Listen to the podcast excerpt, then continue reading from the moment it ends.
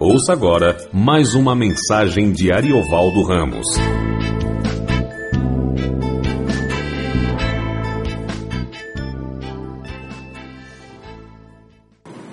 Vamos abrir as nossas Bíblias em Gênesis, capítulo de número 4, versículo de número 17. E coabitou Caim com sua mulher. Ela concebeu e deu à luz a Enoque. Caim edificou uma cidade. E lhe chamou Enoque, o nome de seu filho.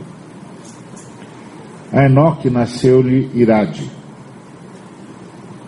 Irade gerou a Meujael. Meujael a Metusael. E Metusael a Lameque. Lameque tomou para si duas esposas. O nome de uma era Ada a outra se chamava Zilá.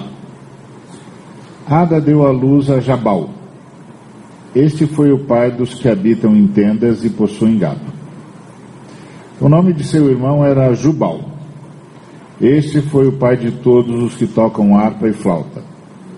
Zilá, por sua vez, deu à luz a Tubalcaim, artífice de todo instrumento cortante, de bronze e de ferro, a irmã de Tubalcaim foi Naamá.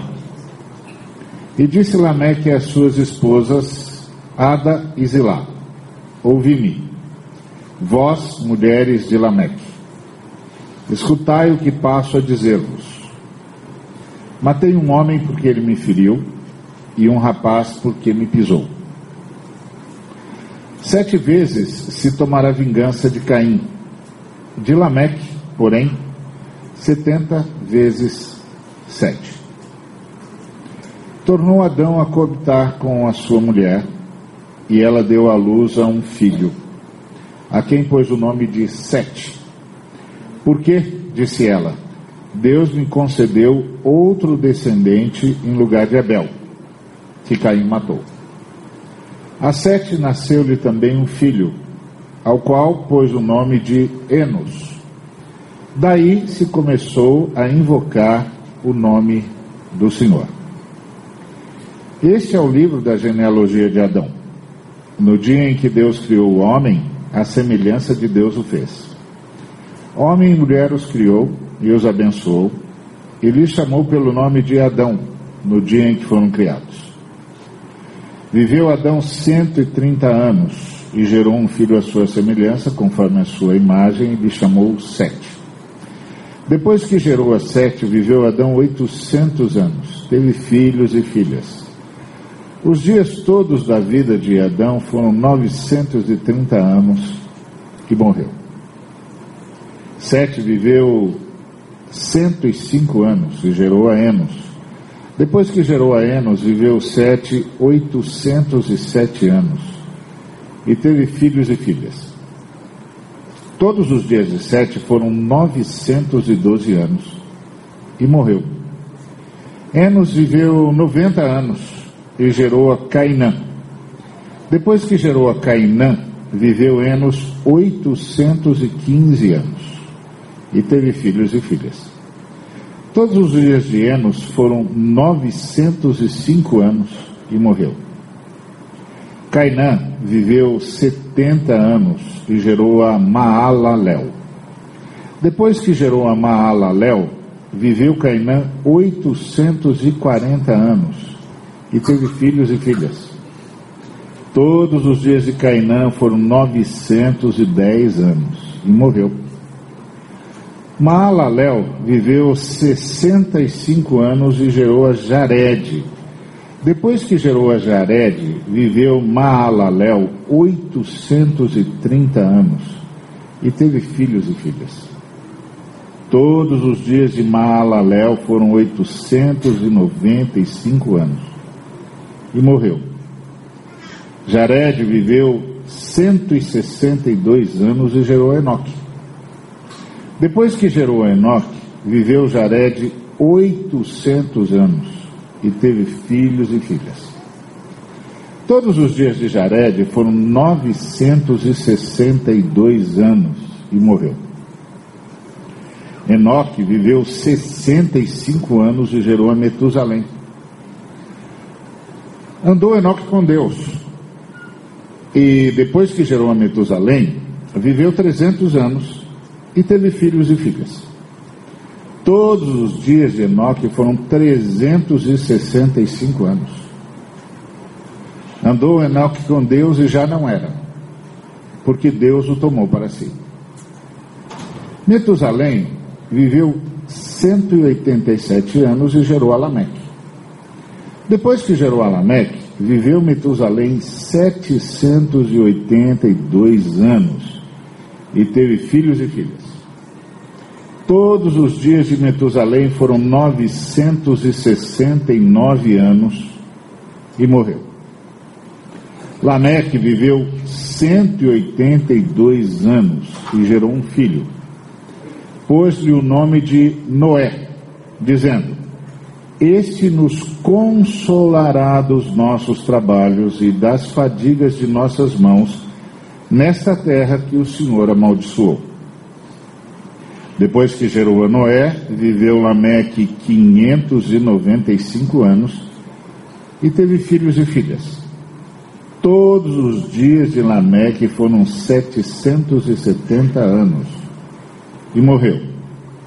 Era Noé da idade de 500 anos e gerou a Sem, Cã e Jafé. Oremos. Em nome de Jesus, Pai, muito obrigado por tua misericórdia. Nós entramos na tua presença por causa do sacrifício de Jesus.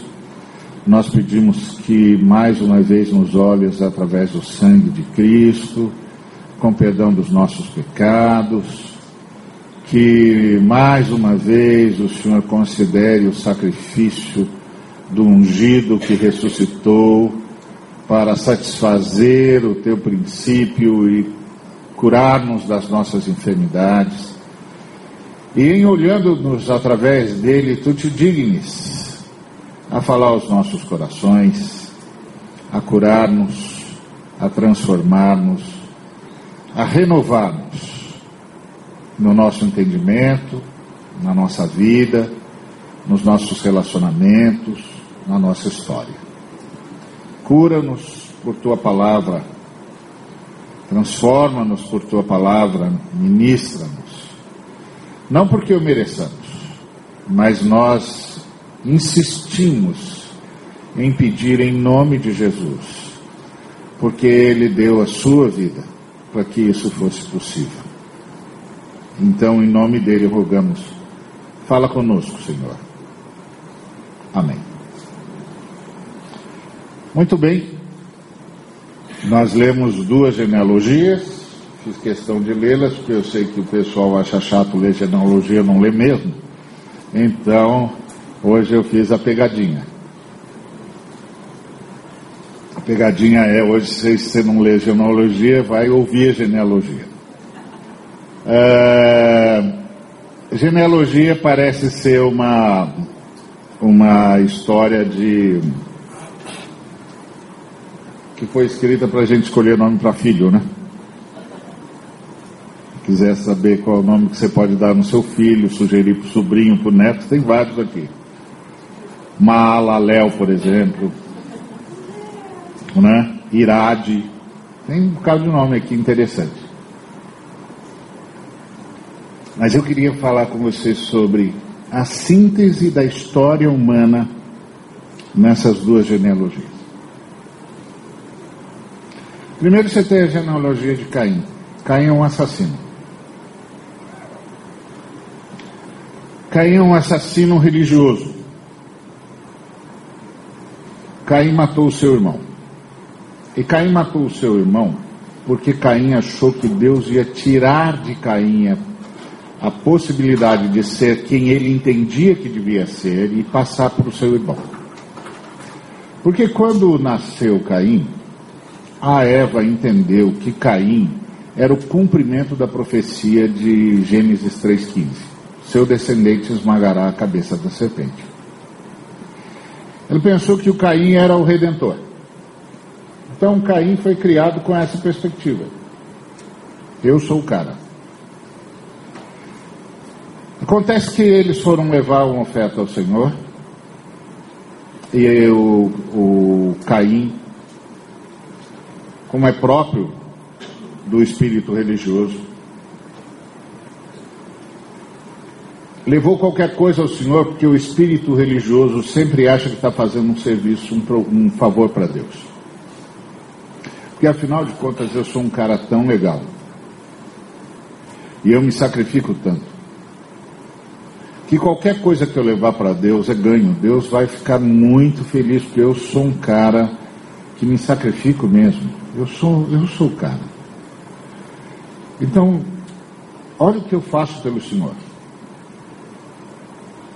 Olha como eu me sacrifico, me sacrifico pelo Senhor. Olha como eu ofereço coisas ao Senhor. Tudo que eu fizer, o senhor vai aceitar, porque, puxa, sou eu.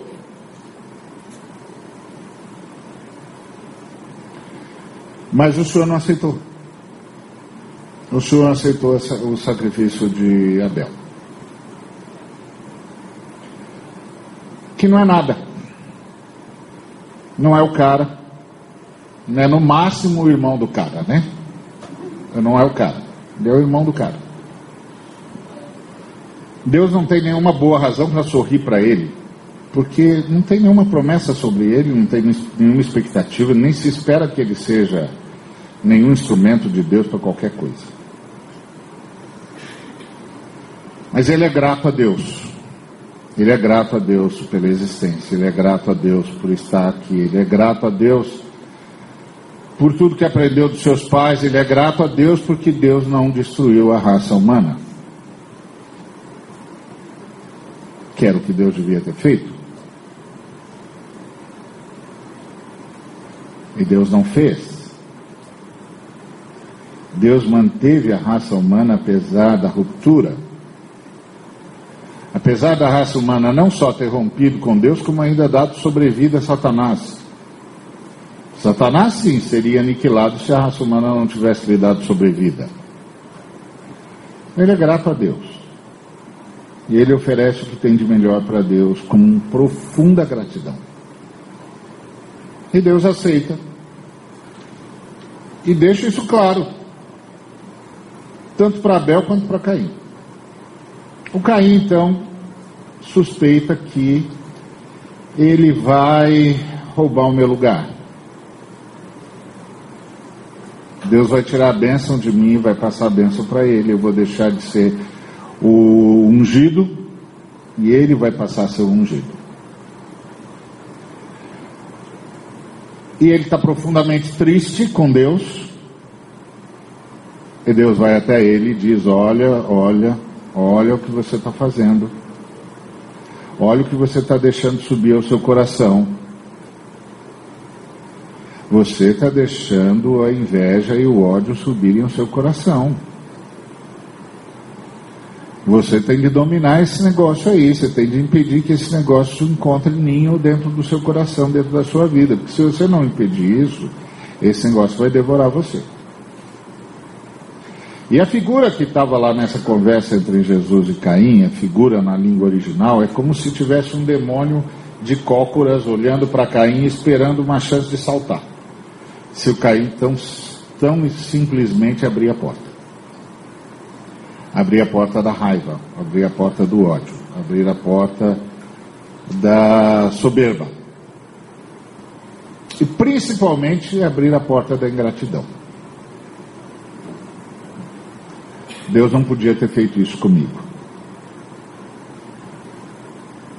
Deus não podia ter aceito o sacrifício dele ao invés de aceitar o meu. Por que, que Deus fez isso comigo? Não estou entendendo Deus. Só que Deus não dá para matar, né?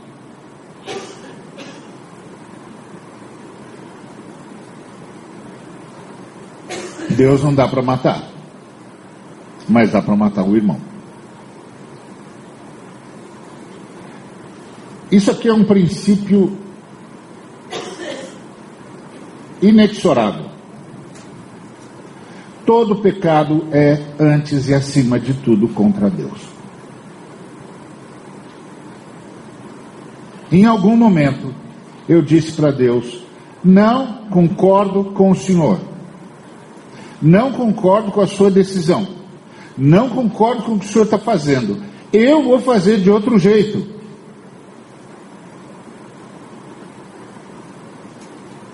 Quando eu disse isso, eu rompi com o Altíssimo e pequei contra ele. Primeiro que cara que passar entre mim e o Senhor é, o, é a vítima. Se eu digo para o Senhor, eu sei que o Senhor não quer que roube, mas eu estou numa situação, o Senhor já devia ter me socorrido, o Senhor não me socorreu, eu vou roubar. Não importa o que o Senhor acha. Naquele momento eu pequei contra o Senhor. Qualquer cara que passar entre mim e o Senhor é a vítima. É a vítima. Não é assim, o cara passou, eu achei que devia assaltá-lo. Não, não, eu já rompi com o senhor aqui. O primeiro cara que passar é ele. É Caim matando Abel. Eu rompi com o Senhor, porque o Senhor não podia fazer isso comigo. Mas não dá para matar o Senhor.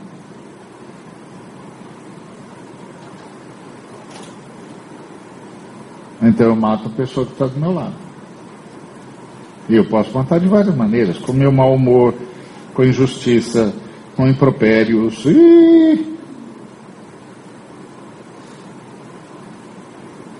Várias maneiras.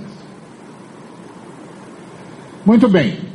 Aí o Caim faz isso, Deus chama o Caim depois, diz o, o moço, onde é que está o seu irmão? Logo no início da nossa história, Deus faz duas perguntas para nós. A primeira que ele faz é onde você está. E a segunda que ele faz é onde está o seu irmão. Quem não sabe responder a, a segunda também não vai, a primeira não vai saber responder a segunda. Se eu não sei dizer estou em ti, eu também não saberei dizer onde está o meu irmão.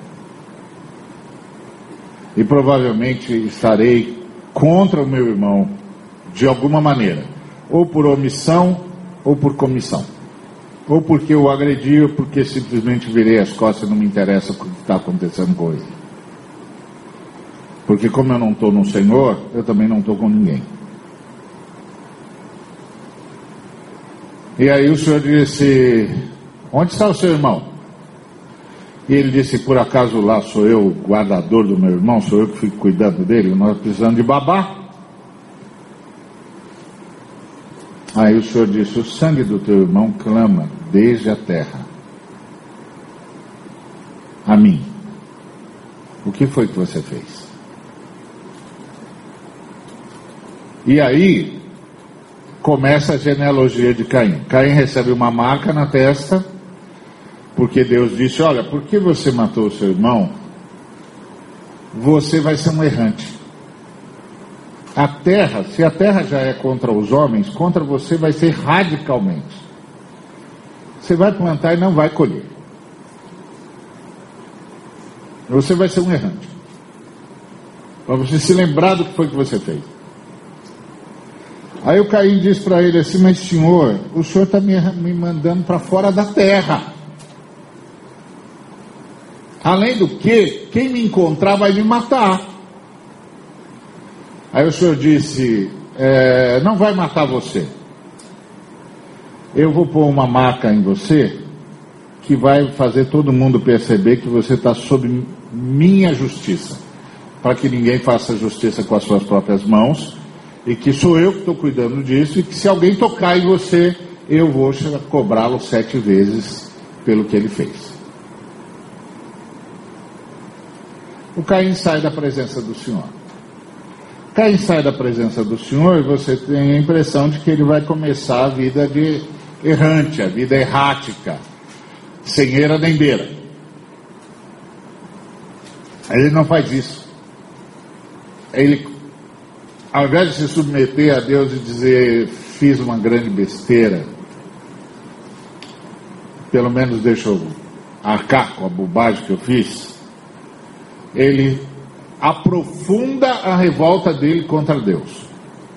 E ele constrói uma cidade. A cidade é exatamente o contrário da vida errante. A cidade é exatamente o oposto da vida errática. Ele constrói uma cidade.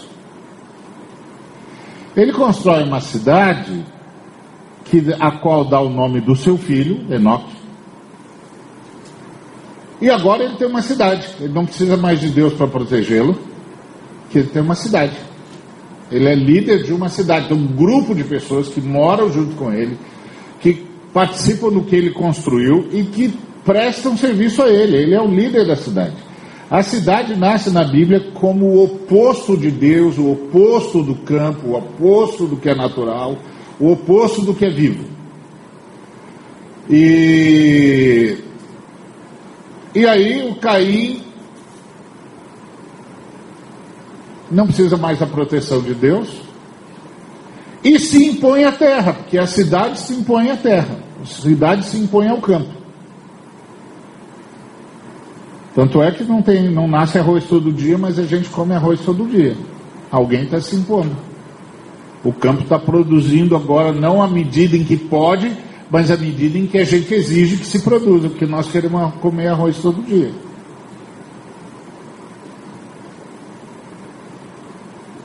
Esse é Caim. Agora, claro, você pergunta, como é que um cara que tem a marca de Deus, dizendo que ele é um assassino, que ele está que ele está sob júdice, que ele está com essa marca porque ele é um sujeito condenado, como é que esse sujeito aglutina pessoas? É só ele convencer que a testa é de unção e não de maldição. Eu costumo dizer que o Caim é o primeiro religioso que deu certo.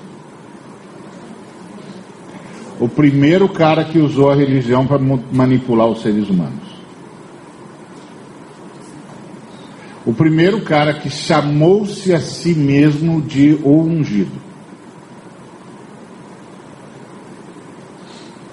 E passou a explorar a boa vontade do ser humano e o medo que o ser humano tem de Deus. Que são duas armas extraordinárias. Tendência natural do ser humano de crer e o medo que ele tem de desagradar ao Deus que pode fazê-lo gemer no mármore do inferno. Tá certo? Então Caim é o primeiro cara que consegue fazer isso. Ele usa a unção dele para manipular seres humanos que passam a servi-lo contra Deus. Só que pensando estar a serviço de Deus. Porque esse cara tem a marca de Deus. E o, o a família do, do, do Caim vai bem. Família do Caim vai bem. A família do Caim acumula um bocado de coisa. O... A família do Caim já tem uma cidade.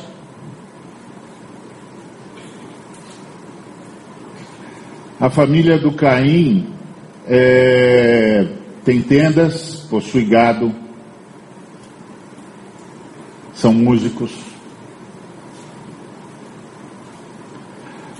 Manipulam o bronze e o ferro. Família do Caim bem. A família do Caim tem uma história de construção de patrimônio.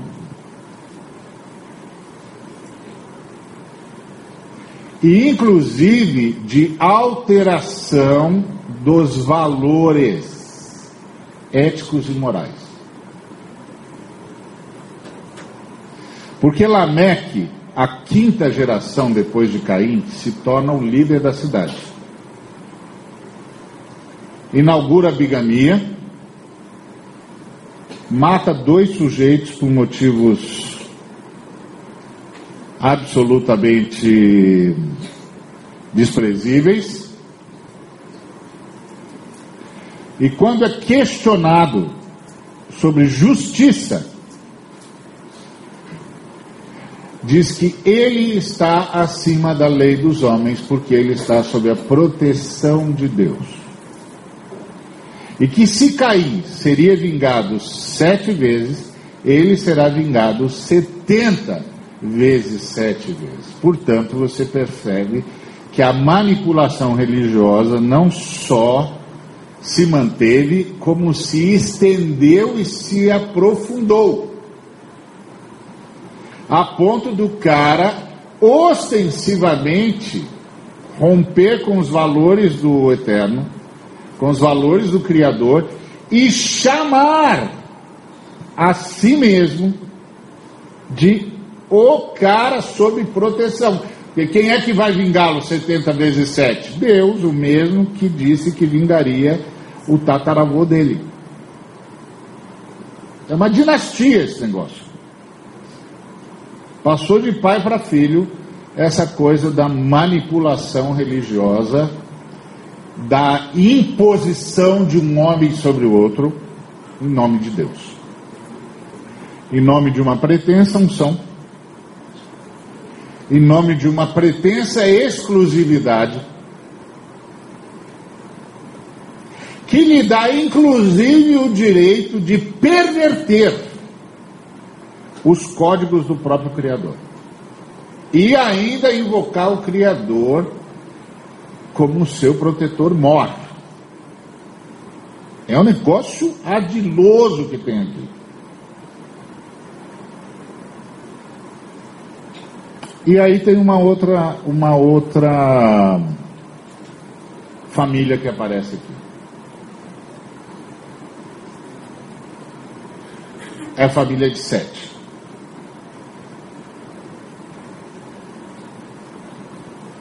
A família de Sete, ela realmente é guardiã da grande obra de Deus. qual é a grande obra de Deus aqui? Está logo no início do livro. Este é o livro da genealogia de Adão.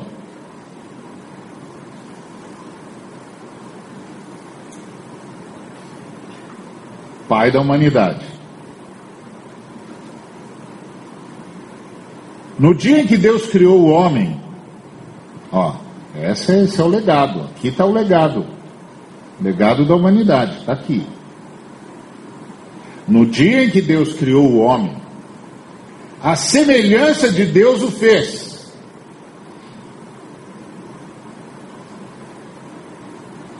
Homem e mulher os criou e os abençoou e lhe chamou pelo nome de Adão. Adão não era o nome do macho, era o nome do casal. Esse é o legado. O homem é uma família como Deus. A bigamia do Lameque não pode nem ser mencionada.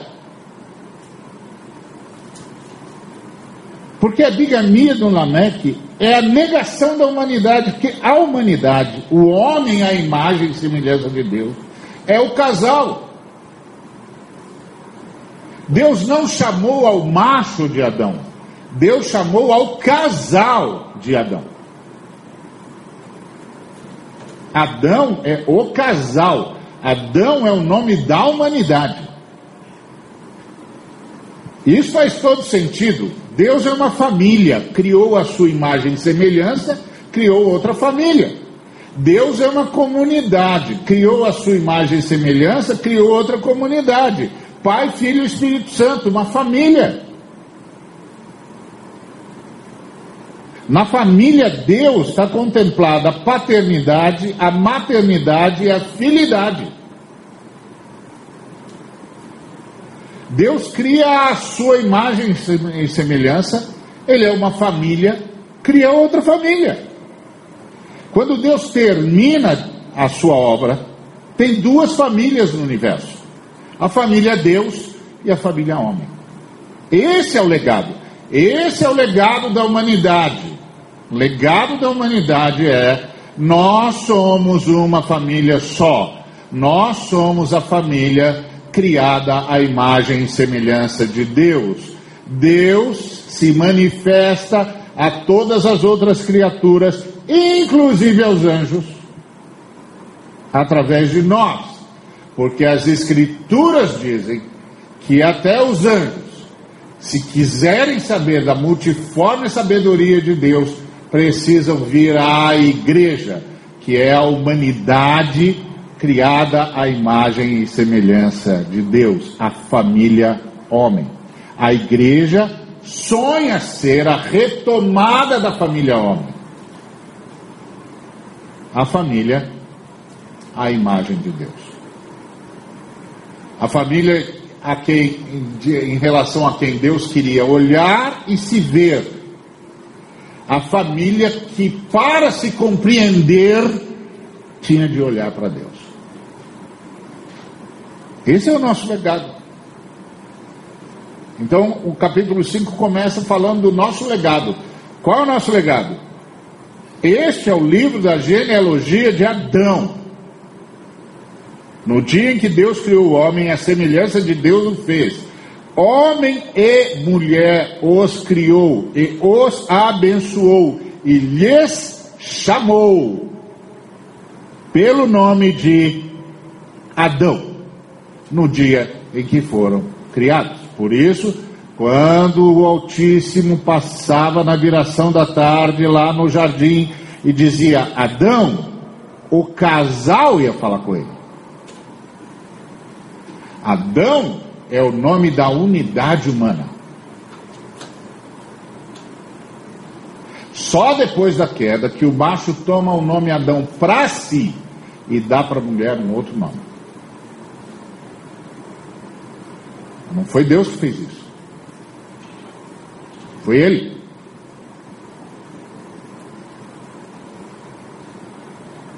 Deus chamou de Adão o casal. Muito bem. Então, capítulo 5 começa retomando o legado da humanidade. E aqui tem uma outra família. Essa família é que está guardiã do legado humano. Essa família se contrapõe à família anterior, que é a família de Caim, que se anunciou ungido, aglutinou pessoas em torno da sua pretensa unção, que inaugurou um fetiche religioso mas foi gradativamente se afastando absolutamente de Deus, em princípio por insistir na desobediência, por buscar a sua própria segurança nos seus, nos seus artifícios, nas suas artimanhas. Essa sempre é a tentação do ser humano, buscar a segurança nos seus próprios artifícios e nas suas próprias artimanhas, construindo para si a sua própria cidade, manipulando tantos quantos possa manipular para o seu benefício. Criando, portanto, uma figura que Deus se recusou a criar a figura do poder.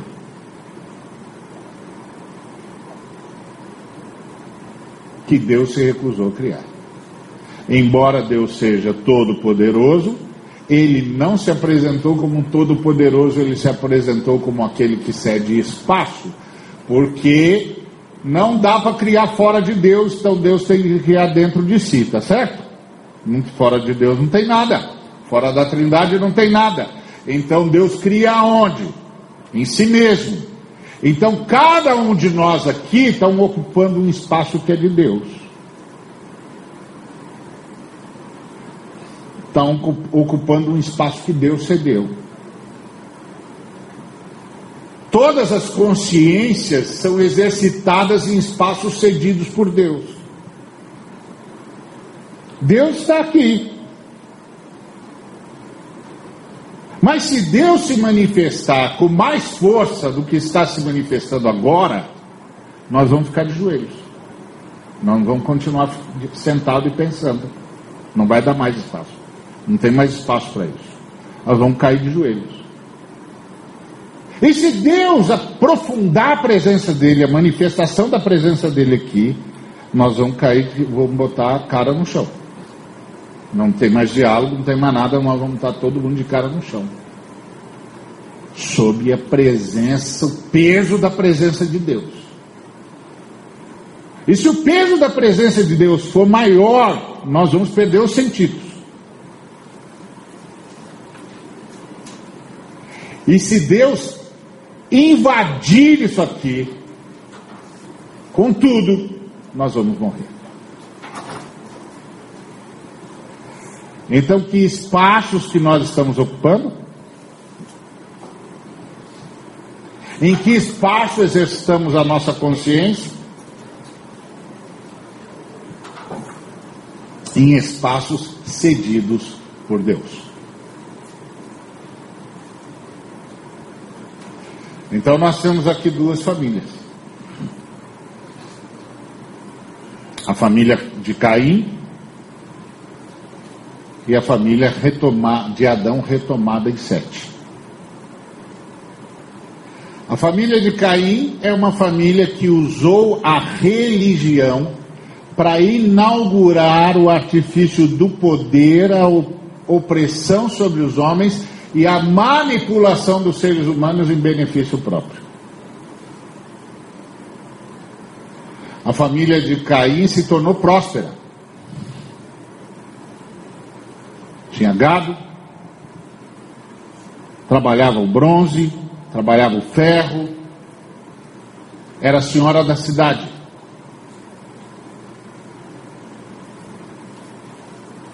A família de Caim manteve a cidade sob seu poder. Quinta geração, Lameque, quinta geração de Caim, continuava lá na cidade, era o senhor da cidade. não só manteve o artifício paterno que transformou a marca maldita em unção, porque só assim ele conseguiu amealhar o, o, a submissão dos seres humanos. Imagina, pensa comigo, um cara que sai da presença de Deus e diz para Deus o seguinte: escuta, Deus, o senhor está me erradicando da terra, quem não encontrar vai me matar. Aí Deus diz para ele: Não vai matar você porque eu vou pôr uma marca na sua cabeça. Então, quando os caras virem a marca na sua cabeça, eles vão saber que você está sob júdice. Mas eu é que vou cuidar disso. Ninguém faz justiça com as próprias mãos, eu vou cuidar disso. Como é que esse cara consegue construir uma cidade? Como é que esse cara consegue fazer as pessoas ficarem a seu dispor, prestarem serviço a ele? ele se tornar senhor de uma cidade. Como ele faz isso? Religião, meu amigo. Religião, meu amigo. Ele transforma a marca maldita em marca ungida. Ele convence os caras que ele é o cara de Deus. Olha a minha marca. E os caras se aglutinam em torno dele. E ele sustenta uma cidade num relacionamento assim. E mantém. E a família dele enriquece. E passa a ser a senhora de tudo: das tendas, dos gados, do ferro, do bronze, da cidade.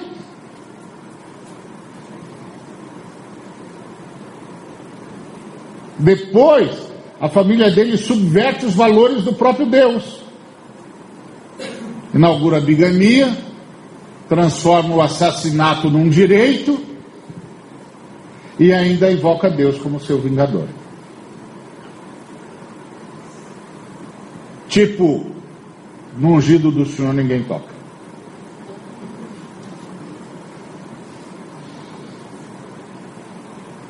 O ungido do Senhor pode fazer qualquer coisa. assustadores. Mas tem uma outra família, A família de Sete. A família de Sete, sim, está protegendo o legado da humanidade. E o legado da humanidade é ser a imagem de Deus. E é a imagem de Deus porque é família. Porque Deus é uma família, criou a sua imagem e semelhança, criou outra família. Deus é uma comunidade, criou a sua imagem e semelhança, criou outra comunidade. Lembra do que está escrito aqui. No dia em que Deus criou o homem, a semelhança de Deus o fez, homem e mulher os criou e os abençoou, e lhes chamou pelo nome de Adão. Adão era o nome do casal. Então, Adão é a família a imagem e semelhança de Deus. Quando Deus terminou o trabalho dele, haviam duas famílias no universo: a família Deus e a família homem. Está retomada no capítulo 5. É essa família que se perdeu no capítulo 3, está retomada aqui no capítulo 5. Ó. Ela apareceu de novo aqui. Está vendo que interessante? Esse é um assunto que já foi resolvido no capítulo 3, mas foi retomado no capítulo 5. Este é o livro da genealogia de Adão. Está vendo? Tem uma retomada aqui. Tem uma retomada aqui. E nessa genealogia não aparece mais Caim. Não aparece nem mesmo Abel, que foi assassinado. É uma outra história. É uma retomada da história humana. E aí o texto diz que Sete nasce da retomada da consciência que Adão re, recompõe ou recupera de que ele é a imagem de Deus e que é o casal. Tem uma retomada aqui, irmãos. Um assunto que parecia estar resolvido no capítulo 3, volta para o capítulo 5. Tem uma retomada aqui. Essa é a analogia de Adão no dia em que Deus criou o homem, a semelhança de Deus o fez. Homem e mulher criou, os abençoou, lhe chamou pelo nome de Adão no dia que foram criados. Viveu Adão 130 anos e gerou um filho à sua semelhança. Aqui, retomada da semelhança de Deus, retomada da unidade humana, retomada da família humana como a expressão de Deus. Um filho que vai continuar o legado da humanidade, que vai lutar pela humanidade, que vai lutar pela unidade da humanidade, que vai lutar pela retomada da consciência de que nós somos aqui apenas e maravilhosamente apenas expressões de Deus. E que vivemos para isso, para que Deus se veja em nós e para que nós nos vejamos em Deus, a sua semelhança. E isso vai se repetir e se repetir e se repetir e se repetir e se repetir.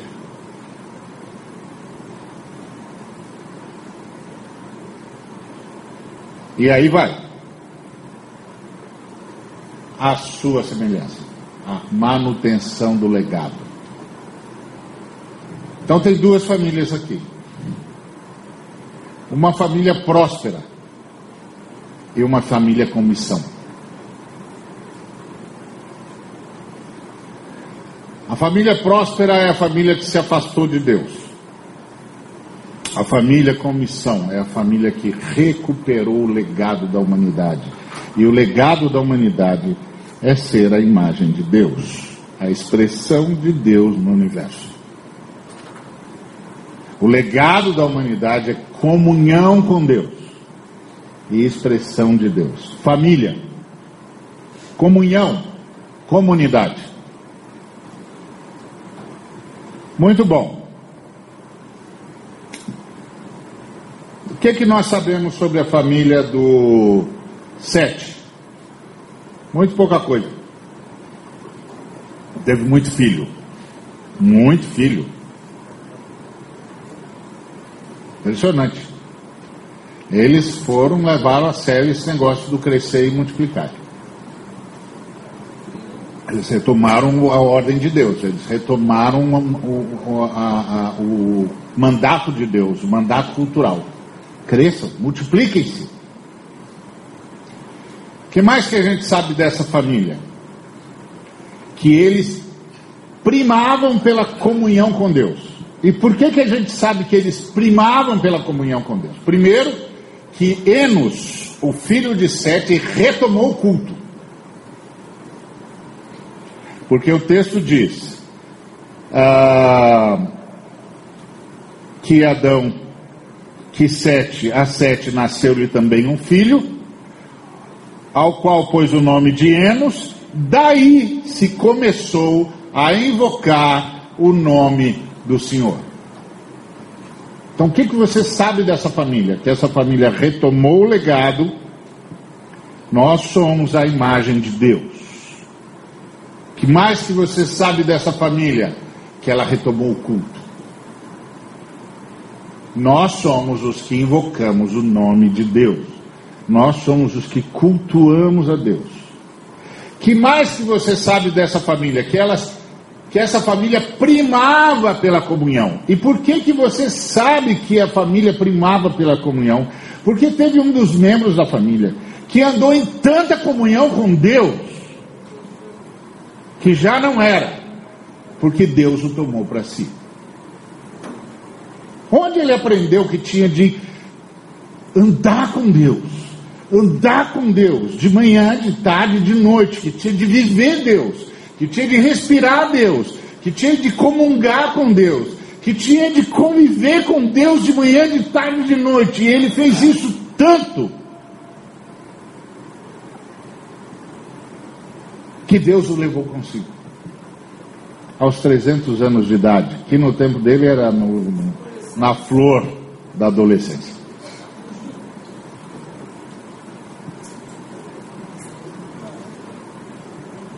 Deus disse: Vem embora, meu amigo. Vem ficar comigo. Já não era, porque Deus o tomou para si. Com quem que ele aprendeu isso? Com a família dele.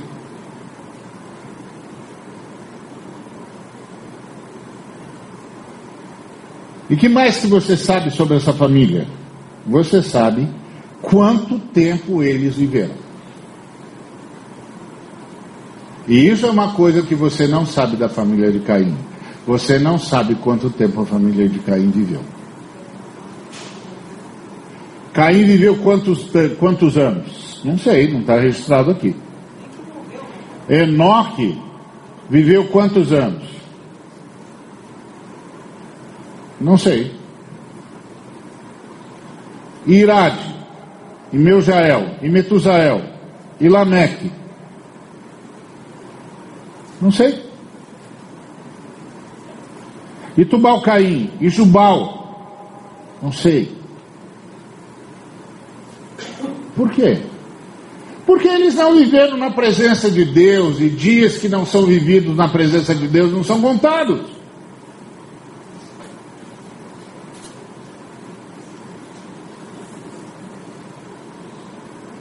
E você sabe que eles não morreram? Não. Você sabe que eles morreram, todos os homens morrem. Todos os homens morrem. Mas só de alguns homens Deus registra a morte. Todos os seres humanos morrem. Mas há seres humanos cuja morte Deus registra. Esse homem andou comigo tantos anos gerou filhos e filhas, manteve o legado que eu passei para ele e veio morar comigo. Todos os homens morrem, todos os seres humanos morrem. Mas não são todos os seres humanos cuja morte é anotada pelo próprio Espírito Santo.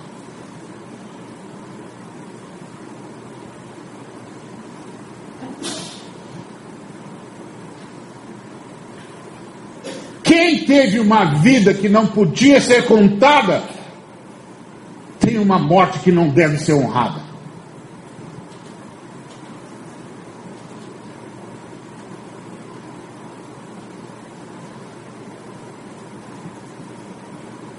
Esse é o ponto.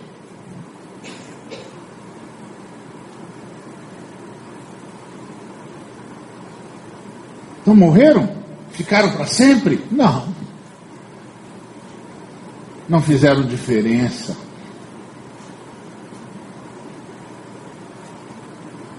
Não fizeram diferença para a humanidade.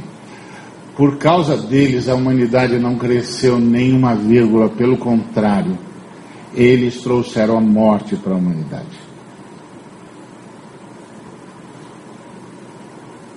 o último deles a ser registrado,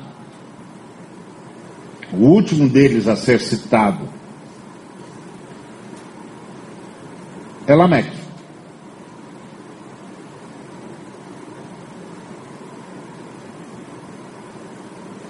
E a única coisa que se diz desse homem é que ele era um bígamo, um assassino e um promotor da vingança.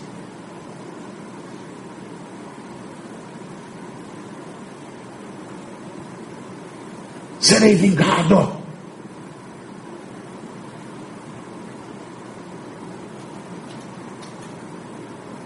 A única coisa que Lameque serviu foi para trazer um, uma expressão que significa vingança.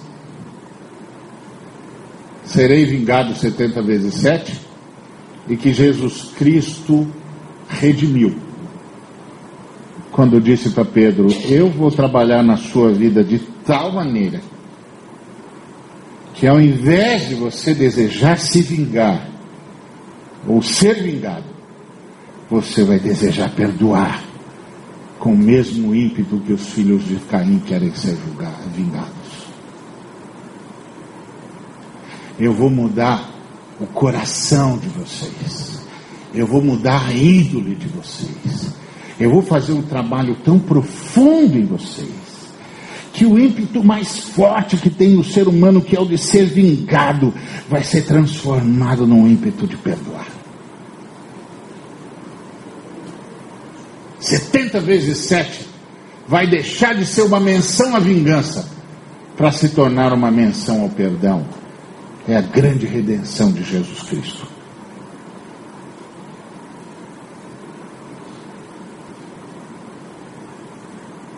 Então, você sabe que esse camarada aqui, Lameque, faz parte de uma família que levou Deus a trazer o dilúvio.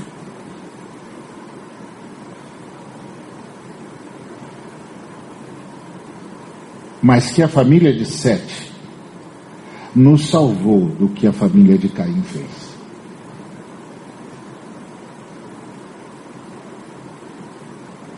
O que você sabe sobre a família de Sete?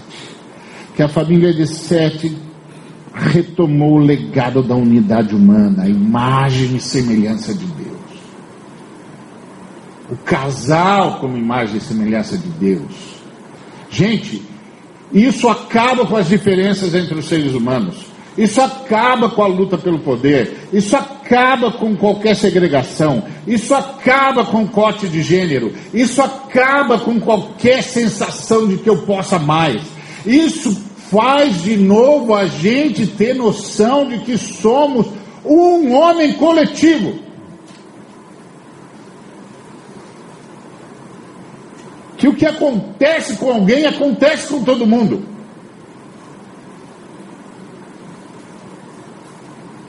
Que a lágrima de um molha o rosto de todos.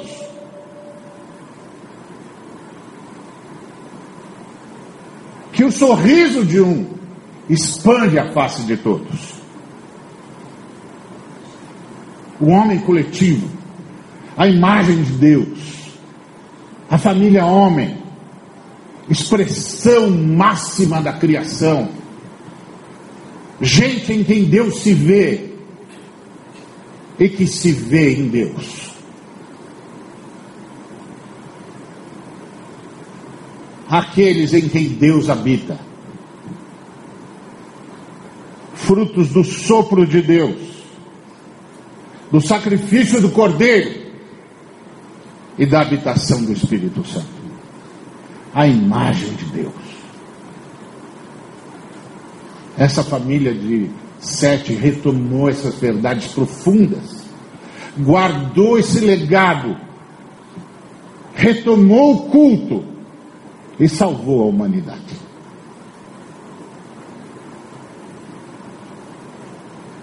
Cada um dos seus dias foi contado, e cada um dos seus mortos foi chorado por Deus. Esse é o legado da igreja. Foi isso que Jesus Cristo quis dizer quando falou a Pedro: Eu edificarei a minha igreja, eu vou retomar o sonho de Enos, a vida de Enoque, a salvação de Noé. Eu vou fazer valer a pena. Eu vou edificar a humanidade. Se eu e você não pegarmos isso, nós vamos transformar isso em religião. Nós vamos transformar isso em estrutura. Nós vamos transformar isso em, em, em, em pode, não pode, vai, não vai, vem, não vem. Quando a gente tinha de transformar isso num grande abraço. Quando a gente tinha de transformar isso numa grande comunhão, quando a gente tinha de transformar isso numa grande solidariedade, quando a gente tinha de transformar isso numa grande comunidade, num homem coletivo. Para dizer para a humanidade: há esperança, há esperança, olha para nós e vem para cá.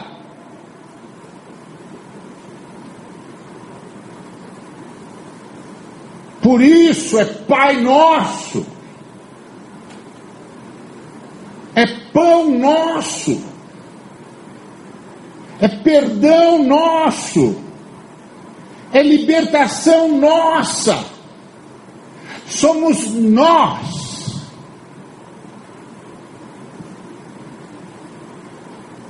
Os que invocam o nome do Senhor.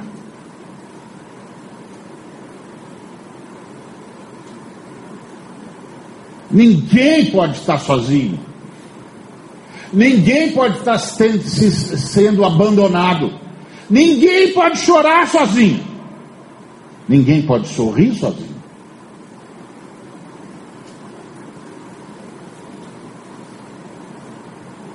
Tudo é vosso, e vós de Cristo, e Cristo de Deus. Disse o apóstolo. Isso é igreja, irmãos. Se nós recuperarmos isso, se o Espírito nos der essa graça, nós vamos poder, quem sabe, participar de algo assim em algum lugar no universo, vai ficar registrado.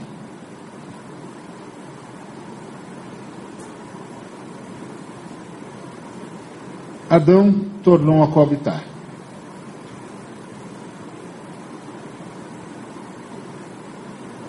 E sua mulher deu à luz um filho, chamado Sete. Porque disse ela: Deus me concedeu outro descendente. Em lugar de Abel, que Caim matou.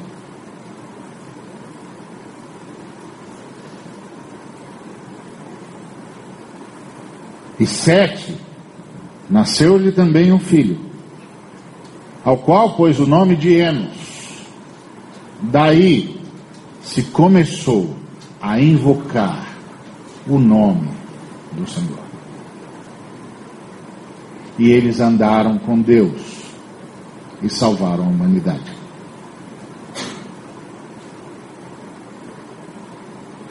Deus registrou cada dia que eles viveram e chorou a morte de todos eles e os honrou. O nome deles está registrado nos livros.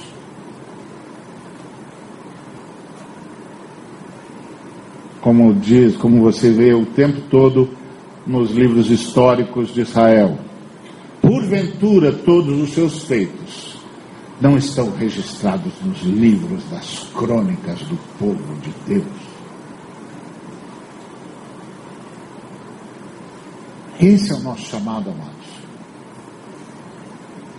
Esse é o chamado da igreja. A partir do momento que você percebe isso, todas as coisas são redefinidas. Todos os relacionamentos são redefinidos. A começar na minha casa, na sua casa, na nossa casa. A como nós, vamos, nós passamos a nos olhar agora.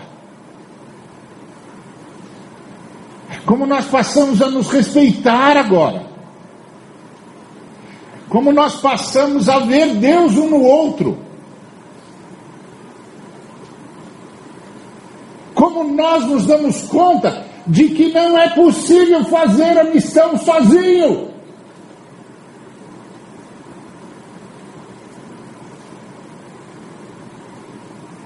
De que não há o homem de Deus, há o povo de Deus, há a casa de Deus, a família de Deus, a igreja de Deus. Se a gente, se o Espírito Santo, na sua administração da graça, pelo favor do Pai e pelos méritos do Filho, nos permitir ver isso, isso vai mudar a nossa vida. Isso vai mudar a nossa família. Isso vai mudar a percepção que nós temos de nós mesmos. Isso vai fazer nos abrir mão do orgulho, da vaidade, da necessidade de ser reconhecido, da necessidade de ser honrado, porque finalmente nos veremos como membros uns dos outros.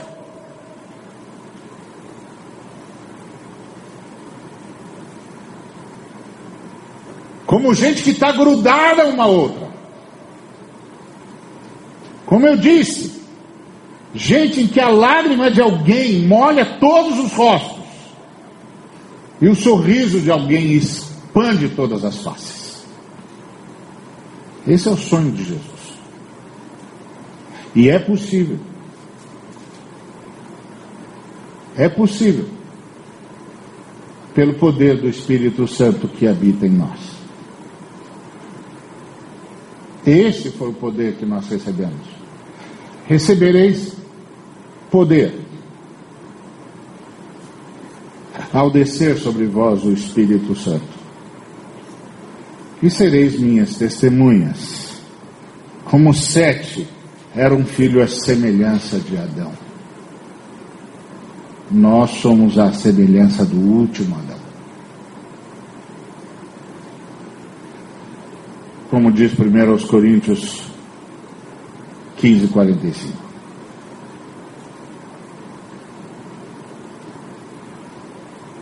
Esse é o chamado.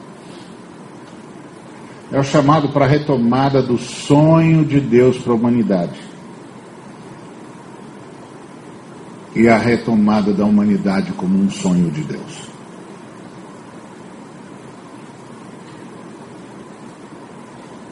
Porque não há só o sonho de Deus para a humanidade. Nós precisamos nos ver como um sonho de Deus. Um milagre de. Cada um de nós, para vivermos plenamente todos nós. Isso muda a forma como eu vou olhar os filhos, a esposa, o esposo, o amigo, o irmão, o vizinho, o ser humano à minha volta, o ser humano estirado na rua. Isso vai mudar a minha visão do mundo. Não vou mais conseguir conceber que haja um ser humano largado em qualquer lugar, em qualquer espaço, de qualquer canto desse planeta. Não vou conseguir mais conviver com isso. Não faz sentido. É um assinte. Isso é tão zombeteiro quanto que Lameque falou.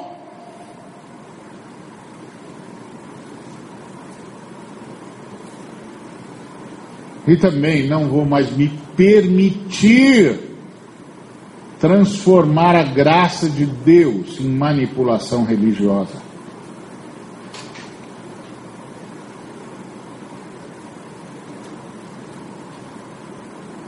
Isso é inominável. Inominável.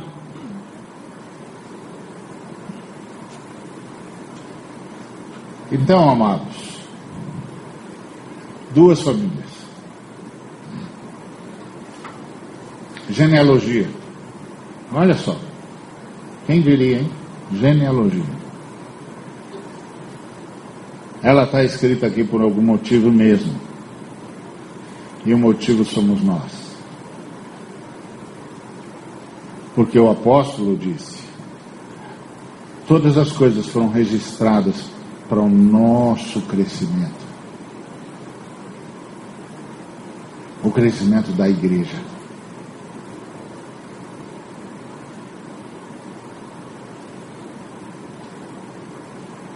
Esse é o sonho de Deus.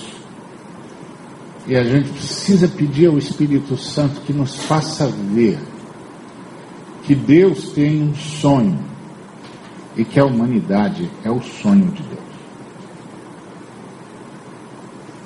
O que torna cada ser humano imprescindível, insubstituível.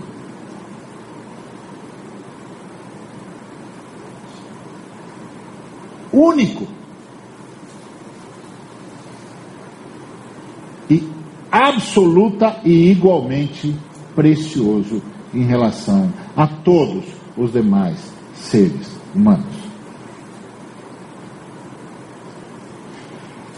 E que a gente tente aprender que esse sonho de posse é o sonho de Caim.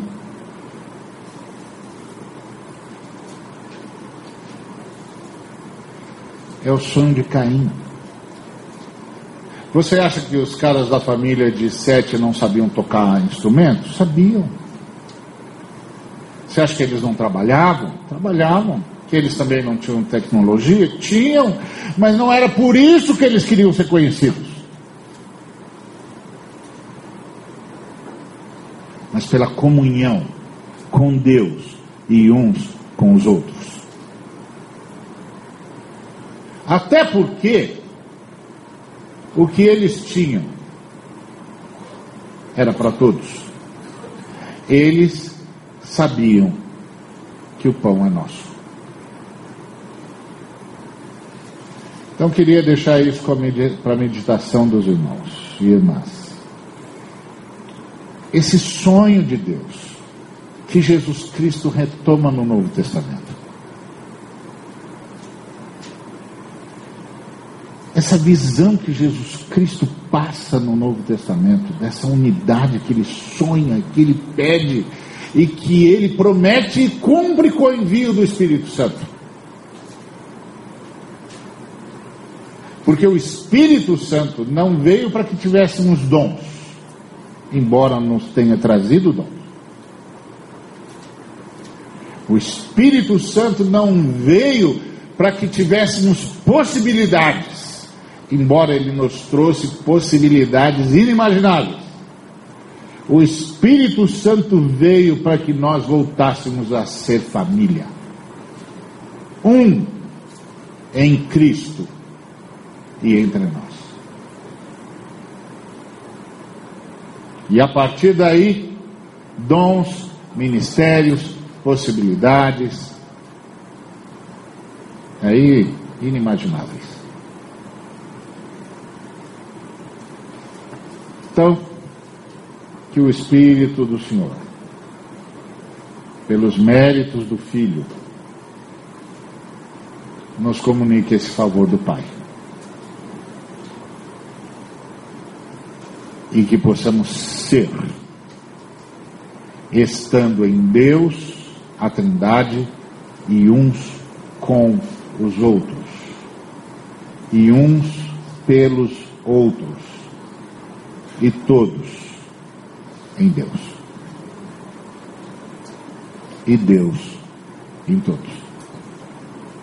Amém? Vamos orar. Obrigado, Pai, por tua palavra.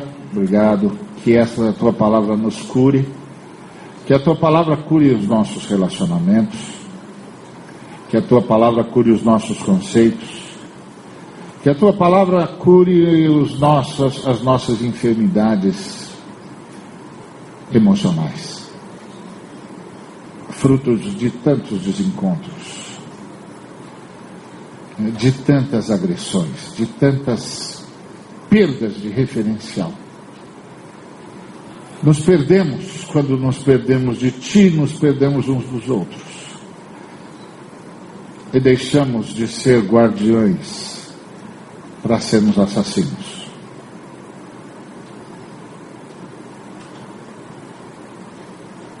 Livra-nos do caminho de Caim. Livra-nos do caminho de Caim como assassino. Livra-nos do caminho de Caim como manipulador. Livra-nos da religião de Caim.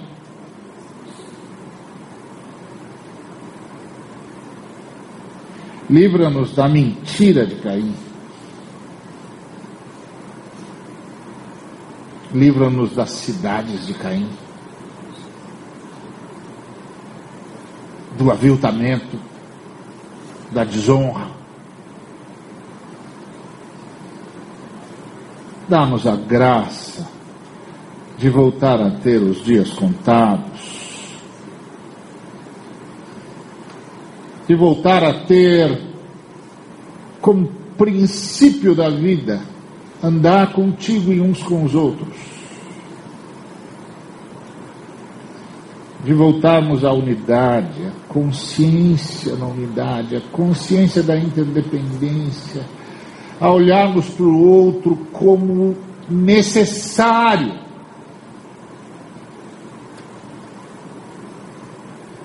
Tão necessário como cada um de nós, tão indispensável como cada um de nós. Dá-nos a graça de retomar o compromisso uns com os outros por amor ao teu nome. E dá-nos chorar a partida de cada um, como o Senhor chora. Que cada um ande contigo, para ter dias contados e morte honrada. E comunhão. O Senhor conhece a gente. O Senhor conhece os nossos relacionamentos familiares. O Senhor conhece os nossos relacionamentos com seres humanos, os nossos vizinhos, os nossos colegas, os com os seres humanos com quem cruzamos, com quem trombamos na vida. O Senhor sabe quantas enfermidades isso causou a cada um de nós e quantas enfermidades causamos uns aos outros. Hoje nós imploramos ao Senhor em nome de Jesus, pelo sangue precioso de Cristo Jesus, perdoa-nos, cura-nos, leva-nos ao verdadeiro perdão, que perdoemos para ser curados. Que peçamos perdão para sermos curados. Cura-nos faz-nos andar de novo, restaura nossa coordenação motora, nossa lucidez, nossa sobriedade, nossa fé. Quanto esses relacionamentos minaram a nossa fé em Ti. Quanto as agressões que sofremos e que desferimos minaram a fé em ti. O quanto a dor nos maculou e quantos maculamos pela dor. Estende a tua mão, Pai. Estende a tua mão Dá-nos um novo começo, como o capítulo 5 do Gênesis registra. Um novo começo no casamento, nos relacionamentos, na comunhão com os filhos, com os pais. Um novo começo com os amigos. Um novo começo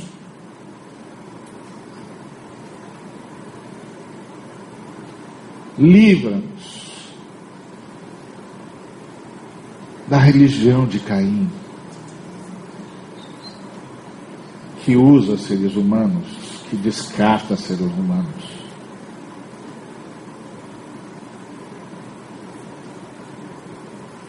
Livra-nos do espírito de Caim, que relativiza as pessoas e absolutiza o que devia ser serviço que ama o poder quando devia viver para servir. Estende a tua mão e cura. Cura. Dá-nos nos encontrar novamente em Ti e uns com os outros. Retoma a igreja no nosso coração e nos nossos relacionamentos. Cura-nos, perdoa-nos, nos leva a perdoar. Perdoa-nos e perdoamos. Perdoamos. Perdoamos. Em nome de Jesus. Que os enfermos sejam curados que as mágoas sejam arrancadas, que os corações sejam renovados, que os espíritos sejam ressuscitados, que a mente volte a servir ao espírito enquanto o espírito inunda a razão de fé e de esperança. Que voltamos, voltemos a ver-te como consegues nos ver por meio do sangue de Jesus. Nós te imploramos. Cura as nossas enfermidades físicas e morais e espirituais e emocionais. E nós te daremos glória e louvor da forma que queres ser louvado pela vida que transborda em palavras, nunca por palavras que negam a vida.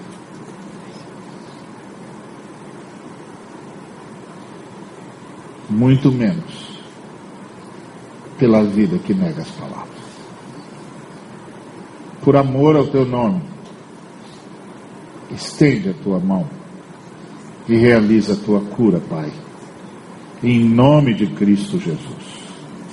Que a graça de nosso Senhor e Salvador Jesus Cristo, que o amor do Pai, o eterno,